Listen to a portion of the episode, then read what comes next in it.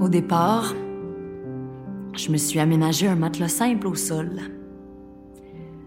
Parce que je ressentais le, besoin de démontrer physiquement mon désir de dormir seul pour un moment indéterminé. Je me suis vite ramassée au rez-de-chaussée, dans un espace ouvert, mais que je trouvais convenable. J'ai toujours aimé ne pas avoir de chambre. Faut dire que j'ai passé la majeure partie de ma vie à partager l'espace du lit avec une autre personne, que ce soit un partenaire amoureux ou mes propres enfants, avec qui j'ai pratiqué le cododo pendant une décennie, concept horrible à long terme. Je dormais jamais seule. Et ça m'épuisait à m'en rendre malade.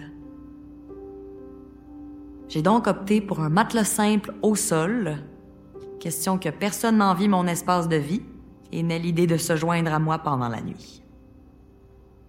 J'ai choisi la pièce de choix pour les récalcitrants, un solarium mal isolé, glacial par temps froid et qui sent fort la piste de chien par temps chaud. Et avec le temps et les saisons et la solitude qui revenait au galop, j'ai ajouté une commode pour ranger les vêtements.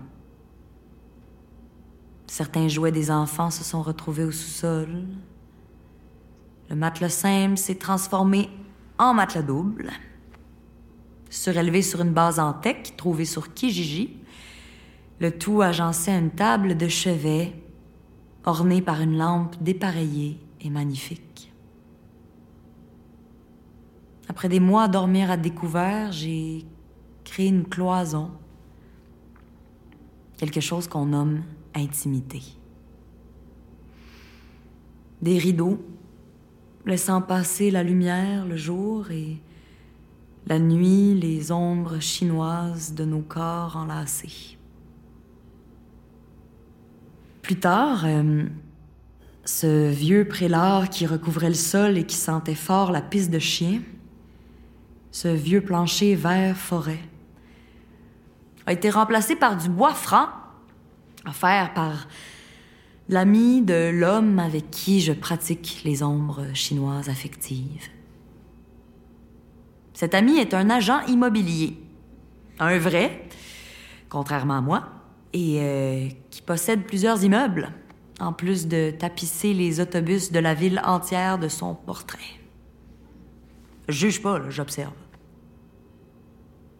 J'ai su plus tard que hum, cet ami au prénom convenu vivait dans une maison estimée dans les sept chiffres dans le quartier prisé d'Elmer, qui abritait à l'origine des chalets modestes.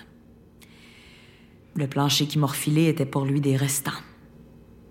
Une façon charmante de dire que je mangeais dans ses poubelles. J'ai toujours su que j'étais déchetarienne.